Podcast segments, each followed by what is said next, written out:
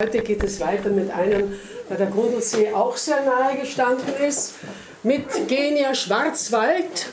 Bitte auch hier, man sieht sie hier auf diesem Bild, zu dem Robert Streiber sicher auch noch was sagen wird. Und äh, ich will natürlich den unseren Mitstreiter als erstes vorstellen. vorstellen. Das ist Dr. Robert Streibel, seines Zeichens Historiker und äh, Direktor der Volkshochschule Hitzing er hat, Sie werden im grünen Heftel schon dies und jenes gelesen haben. Er hat sich ungeheuer viele Jahre mit Eugenie Schwarzwald beschäftigt, Bücher herausgegeben. Davon wird er auch am besten selber erzählen. Und der dritte im Bunde heute ist Johannes Daxner. Wir werden ihn nicht nur als Lesender erleben, sondern auch hat er sich einmal ausnahmsweise wieder des Klaviers angenommen. Danke, Johannes. Unvorhergesehenerweise. Sie werden sich vielleicht wundern, wie komme ich äh, zu Eugenie Schwarzwald? Äh, ich habe in der Volkshochschule Brigittenau begonnen und mein damaliger Direktor hatte sehr viele äh, Kontakte mit äh, Emigranten. Einer davon war Fritz Kramer, nicht verwandt mit der Edith Kramer, die gleich Nachbarin hier war. Und dieser Fritz Kramer war einer der Schüler, die in der Koedukationsvolkshochschule von der Eugenie Schwarzwald war. Und alle Personen, die mit Schwarzwald in Berührung gekommen sind, hatten eines gemeinsam. Sie haben irgendwie, sie waren beseelt von der Idee, dass man alles unternehmen muss, dass Eugenie Schwarzwald nicht in Vergessenheit gerät. Und so ist er äh, bei einem Wien-Besuch auf mich zugekommen und hat gemeint, äh, machen wir doch eine Veranstaltung, ein Symposium, das erste Schwarzwald-Symposium in Wien. Wir schreiben das Jahr 1996. Damals äh, haben noch viele äh, Schwarzwald-Schülerinnen gelebt. Äh, Elisabeth Neumann-Viertel und Anna Freud sind auch gekommen. Nachdem die Veranstaltung vorbei war, hat mein Telefon sehr oft geläutet und ich bin von nicht wenigen Schwarzwaldschülerinnen wirklich zur Schnecke gemacht worden, weil das Besondere bei diesen Schwarzwaldschülerinnen, ganz egal wie alt sie waren, sie waren sehr selbstbewusst und äh, sehr direkt und sie haben gesagt, das ist eine Frechheit, sie machen eine Veranstaltung über die Eugenie Schwarzwald und haben mich nicht eingeladen. Habe ich gesagt, ja, es tut mir leid, äh, ich habe nicht alle Adressen bei Weitem nicht gehabt und wir haben unser Bestes getan. Da sie mir aber so auf den Pelz gerückt sind, habe ich mir nicht mehr zu helfen gewusst und habe gesagt, ich verspreche, ich organisiere jetzt äh, als Bußübung mindestens zweimal im Jahr sogenannte Schwarzwaldschülerinnen-Treffen. Und das habe ich dann nach zehn Jahre lang durchgeführt. Äh, das, so sind diese Treffen äh, meist im Mai oder Juni zustande gekommen. Und das hat natürlich dazu geführt, dass äh, die Schwarzwald mich äh, einfach nie ausgelassen hat und äh, immer wieder neue Projekte dazugekommen sind. Und heute erleben wir auch ein Projekt, doch das quasi eine wirklich eine Premiere, eine, ich würde sagen, eine wir sind ganz äh, direkt und sagen, das ist eine Welturaufführung heute. Äh, und äh, jetzt beginnen wir mit ähm, einer Frage, die das Thema heute für alle ähm, Veranstaltungen prägt. Soll man Briefe schreiben? Man muss Briefe schreiben da in unserer Zeit der Herzmuskel immer weniger strapaziert wird, werden Briefe immer seltener. Aber wenn auch diese Art von Briefkunst zurückgegangen ist, das Briefschreiben ist nötiger denn je, denn noch nie waren die Menschen so trostbedürftig wie gerade jetzt. Mag der reife, mitten im Leben stehende Mensch seinen Briefstoß an jeden Morgen mit Ungeduld überfliegen, immer noch gibt es Herzen, die höher schlagen beim Anblick ihres Namens auf einem Briefkuvert. Der große Menschenkenner Christian Morgenstern hat in voller Erkenntnis dieses Bedürfnisses sein Warenhaus für kleines Glück errichtet in dem sich bescheidene Leute einige Briefe täglich bestellen können. Unpersönliche, aber doch Briefe. Es wird nicht genug geschrieben. Jeder Mensch lernt von jung auf, sich täglich zu waschen. Ganz ebenso müsste jeder lernen, täglich seine Briefe zu schreiben. Nicht waschen, aber gilt als schimpflich, während nicht schreiben geradezu eine Ehre ist. Wer hat den Mut, eine Frage, die man an ihn richtet, unbeantwortet zu lassen? Einen Brief nicht zu beantworten, ist eine weit verbreitete üble Gewohnheit, die manchmal zum Verbrechen wird. Briefe müssen nämlich dem ersten Impuls folgend geschrieben werden. Briefe müssen am gleichen Tag, an dem sie kommen, beantwortet werden. Je länger man zögert, desto mehr hat man das Gefühl, dass der Brief sachlich besser fundiert, stilistisch feiner abgefasst sein müsste. 20 Jahre lang habe ich mir nach jedem Konzert von Johannes Meschert vorgenommen, dem herrlichen Manne zu schreiben, wie glücklich ich bin, wenn er Schuberts Macht und Träume singt. Aber er ist früher gestorben, als mein Brief fertig war. Ich sage mir, ich war eben zu bescheiden. Ich wollte nicht aufdringlich sein. Große Persönlichkeiten werden ja ohnehin mit Briefen überflutet. Jawohl, werden sie überflutet mit Preiskatalogen, mit Darlehensgesuchen, mit Manuskripten, die sie beurteilen, mit Dramen, denen sie zur Aufführung verhelfen sollen. Wer eine wirkliche Leistung vollbracht, wer den Menschen aus der Seele gehandelt, gesprochen, geschrieben oder musiziert hat, bekommt fast nie einen freundlichen, einfachen, dankbaren Brief. Das hängt aber nicht nur mit der Trägheit des Herzens zusammen, sondern auch noch mit einem anderen unausrottbaren Übel, der sogenannten Schulbildung. Je größer die, desto langweiliger die Briefe. Die Gebildeten benehmen sich nämlich beim Briefschreiben wie schlechte Journalisten. Nicht die Sache, die sie berichten sollen, ist ihnen wichtig, sondern nur, wie sie sich selbst bei der Darstellung ausnehmen werden. So kommt es, dass ihre Briefe häufig leer und farblos sind. Und nur noch ein Text von ihr, bevor wir zu den Briefen gehen von, zu Michaelis. Das heißt der ukrainische Liebesbrief. Deshalb ausgesucht, weil er etwas aussagt über die Kindheit von Eugenie Schwarzwald, über die man doch eigentlich recht wenig weiß. Der Ukari ukrainische Liebesbrief. Marinja war ein ukrainisches Dienstmädchen von 28 Jahren, hatte eine schöne, schlanke Gestalt, ein blasses, sommersprossiges Gesicht, eine spitze Nase, fahlblondes Haar, graue Augen, die an den Rändern leicht gerötet waren und ein heißes Herz. Dieses gehörte dem Forstarbeiter Antek. Jeden Abend kam er zum nahegelegenen Teich und dann verschwand Marinja für eine Stunde oder so. Und wenn sie zurückkam, hatte sie etwas mehr Farbe als sonst. Und alle Leute im Hause blickten sie scheel an. Der Hass nämlich ist in der Welt sehr beliebt. Aber gegen die Liebe sind alle Menschen eingenommen. Insbesondere für eine Hausgehilfin gilt Liebe als ein Luxus, noch schlimmer als Seidenstrümpfe. Nur eine sympathisierende Seele gab es, die neunjährige Tochter des Hauses, mich. Ich wusste viel von der Liebe.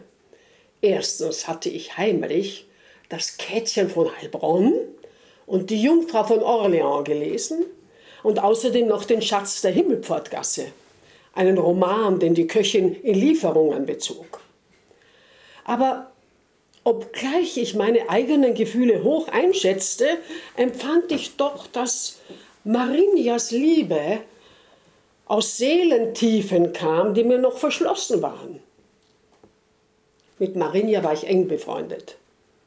Mit Antek als Liebesobjekt war ich nicht einverstanden. Er war entschieden ein Missgriff.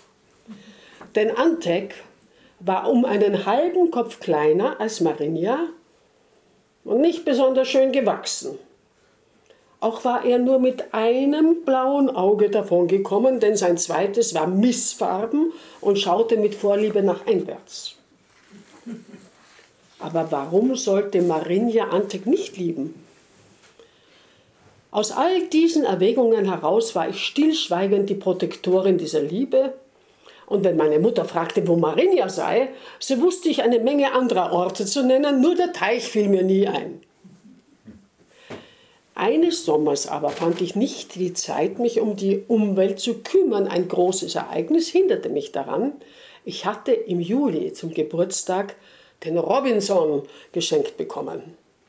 Versunken in die Robinsonade hatte ich also nicht einmal so viel Zeit, um Marinjas Liebesgeschichte zu verfolgen.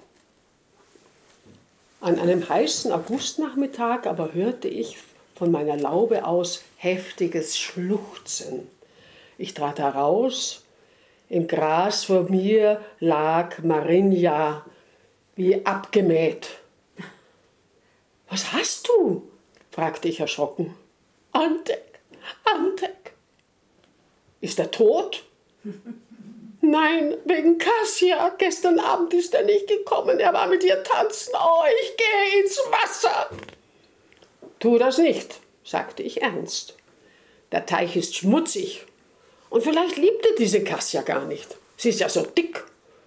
Und überhaupt, wegen einem einzigen Mal kannst du doch nicht so eine Geschichte machen. Weißt du was? Schreib ihm einen Brief. Ach Gott, wie du dir das vorstellst. Ich kann doch gar nicht schreiben, das ist nur für Stadtleute. Nein, du musst schreiben. Wenn man es aufschreibt, so kann es jeder lesen und dann wird alles wieder gut. Wenn du willst, so schreibe ich ihm. Marinia hörte augenblicklich zu weinen auf. Ja, das ist etwas anderes. Schreib du nur. Rasch wurde ein wunderschöner Briefbogen aus der Kassette der großen Schwester gestohlen und nun saß ich an dem weiß gehobelten Tisch, der vor der Laube auf der Wiese stand. Mir war furchtbar bang. Was sollte ich jetzt tun, damit mir das Richtige einfiel? Vielleicht sollte man beten? Hm, das ging nicht. Ich hatte noch von, von der vorigen Woche her eine Differenz mit dem lieben Gott. Er hatte mich in einer wichtigen Sache im Stich gelassen. Diese Geschichte jetzt müsste man ganz allein erledigen. Man hatte einfach Worte zu finden, die so zwingend waren, dass dieser Mensch zu Marinia zurückkehrte. So, jetzt hatte ich es. Jetzt konnte ich plötzlich, als ob man einen Zapfen aus der Tonne gezogen hätte. Jetzt ging es wie Sturmwind, jeder Strich mit der herausgestreckten Zungenspitze begleitend, schrieb ich, liebe Antek, ich grüße dich viel tausend Male und teile dir ergebenst mit, dass mein Herz sich verblutet, weil du mich wegwerfen konntest für eine gewisse Kasia. Wegen dieser Kasia muss ich fort von dieser Welt ins kalte, unbarmherzige, schmutzige Wasser. O mein hoher Herr, du duldest ja die Nachtigall im Haag. Warum duldest du nicht die Liebe deiner Marinja? Nie früher habe ich eines Mannes Bild in meinem reinen Busen getragen. Und jetzt, und jetzt? Hast du denn gar kein Mitleid mit deiner bis in den Tod getreuen? Meine Liebe ist glühend und tötend. Ich bin ja nicht schön genug für dich. Aber wenigstens habe ich keine dicke Nase und keine schiefe Hüfte wie eine gewisse andere. Mein heißgeliebter, endloser, ich sage dir wohl, im Namen des Vaters, des Sohnes und des Heiligen Geistes in Ewigkeit Amen. Möge sich die Dreifaltigkeit deiner erbarmen und deiner armen Marinia. Nachschrift. Heute Abend bin ich am Teich und warte auf dich. Kaum war das letzte Wort geschrieben, da griff eine raue Hand über meine Schulter nach dem Blatt. Was machst du hier? Nichtsnutziger Fratz, fragte die scharfe Stimme der Tante Albine. Das war jene Tante, die ich am wenigsten leiden konnte.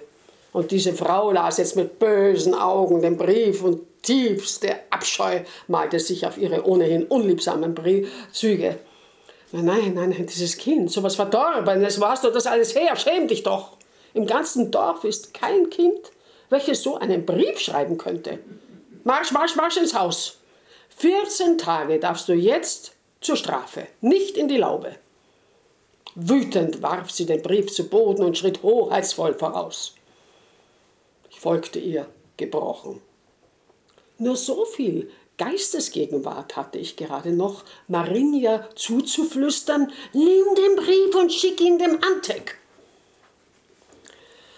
Zu Abendessen musste ich auf meiner Stube ganz allein und bekam auch keinen Apfel zum Dessert. Aber um 9 Uhr kam Marinia auf den Zehenspitzen ins dunkle Kinderzimmer und legte mir eine große Birne aufs Bettchen. Das schickt dir der Antek. Am St. Michaelstag ist unsere Hochzeit.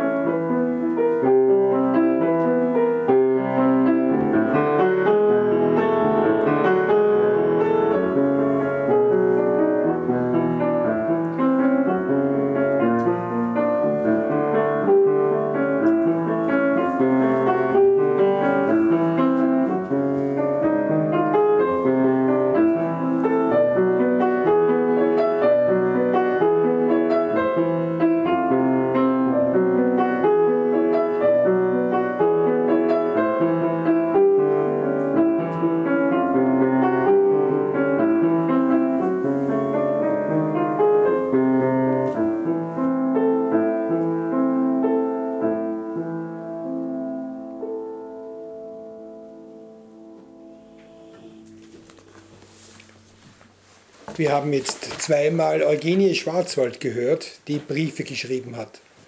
Da ich nicht annehme, da alle gleich mit ihrer Biografie vertraut sind, einige Hinweise zu ihrem Leben. Sie wurde als Eugenie Nussbaum in der Nähe von Tarnopol in Galizien geboren. Da Mädchen damals noch nicht studieren durften und es nur einen einzigen Ort in Europa gab, wo das möglich war, schickten ihre Eltern sie nach Zürich, wo sie als eine der ersten äh, Frauen äh, aus der Monarchie äh, 1900 ihr Studium äh, vollenden konnte in Germanistik und Pädagogik. Sie äh, heiratete im selben Jahr Hermann Schwarzwald nach dem jüdischen Ritus, übersiedelte mit ihm nach Wien und gründete dort oder übernahm ein Mädchenlyzeum und innerhalb von kürzester Zeit war sie ein Begriff für die Unterrichtsbehörde in Wien, weil sie sich nichts gefallen ließ und einfach darauf bestand, dass Frauen alles studieren können sollten und vor allem Matura machen müssen. Sie begründete die Schwarzwaldschule und äh, diese Schule war etwas Besonderes, denn hier wurden Kinder bereits lange vor 1914 wie Menschen behandelt. Es ging nicht darum, etwas auswendig zu lernen, sondern es wurde Diskussion gefördert, äh, die Meinungen der Kinder waren gefragt. Es gab auch schon erste ähm, Ansätze für eine Schülerdemokratie. Es gab eine Schülerlade, wo jedes Kind einen gewissen Betrag einzahlte und wo es ein Komitee gab, das äh, äh beschloss, dieses Geld, äh, wenn ein anderes Mädchen etwas dringend brauchte, äh, ohne größere Begründung äh, das Geld ausgezahlt wurde. Eine sehr, es war eine, sie führte eine sehr offene Schule und es kamen äh, sehr viele äh, Prominente zu ihr. Adolf Loos richtete äh, ihr Direktionszimmer ein, Oskar Kokoschka äh, gab dort Malunterricht, was für viele Eltern von den Mädchen, die dort in die Schule gingen, nicht ganz äh, äh, mit Begeisterung gesehen wurde, weil die Mädchen plötzlich äh, Dinge zeichneten, die, sie, die nicht äh, üblich waren. Sie verwendeten Farben, äh, und der Unterrichtsstil von ihm war dementsprechend unorthodox wie er selbst. Er konnte leider nur nicht ganz ein Jahr unterrichten, weil die Unterrichtsbehörde gemeint hat, äh, der hat keine Ausbildung. Die Schwarzwald hat darauf gesagt, aber er ist ein Genie. Und daraufhin hat der Sekretär vom Unterrichtsminister gemeint, ja, aber Genies sind bei uns im Lehrplan nicht vorgesehen. Das ist auch lange so geblieben. Sie hatte eine äh, bedeutende Schule äh, und äh, neben dieser Schule hat sie sehr viele soziale Projekte initiiert. Während des Ersten Weltkriegs hat sie es ermöglicht, äh, dass Kinder äh, Ferien auf dem Land äh, verbringen können und hat dadurch auch nach dem Ersten Weltkrieg sicherlich tausenden Kindern das Leben gerettet, weil die Versorgung auf dem Land einfach besser war als in der Stadt. Sie hat Gemeinschaftsküchen eingerichtet, und sie hat, und wir kommen jetzt zu dieser, zum Grundlsee, ein Erholungsheim für geistige Arbeiter eingerichtet. Damals gab es nur die männliche Form.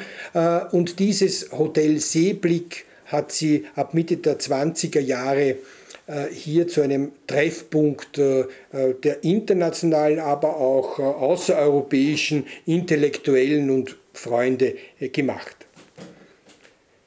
Eine der Personen, mit der sie sehr eng war, die sie auch mehrmals äh, immer wieder in der Schule äh, besucht hat, war die dänische Schriftstellerin Karin Michaelis.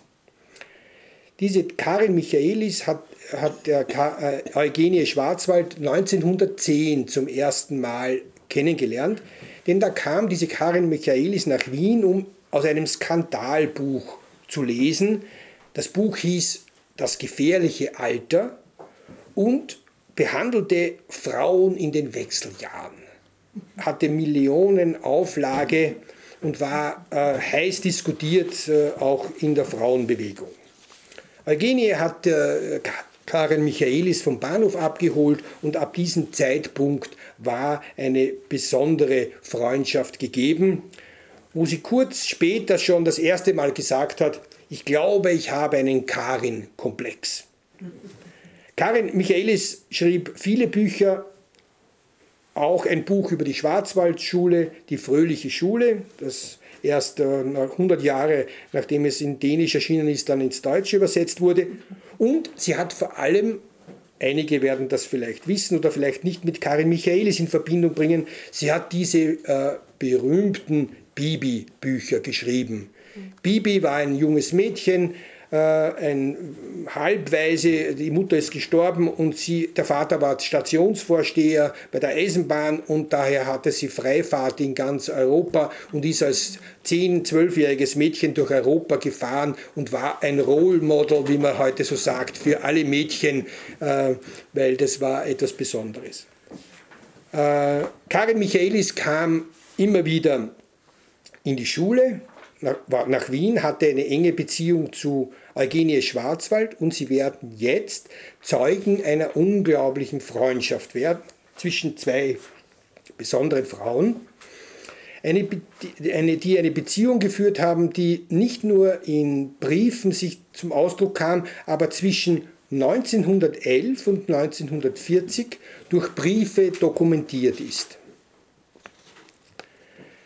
Diese Briefe liegen im Original im dänischen Nationalarchiv und es sind leider nur die Briefe, die Eugenie Schwarzwald an Karin Michaelis geschrieben hat, erhalten, denn die anderen Briefe sind durch die erzwungene Auflösung des Haushaltes, durch die Flucht vor den Nazis 1938 äh, verloren gegangen. Aber wer weiß, vielleicht finden wir sie noch.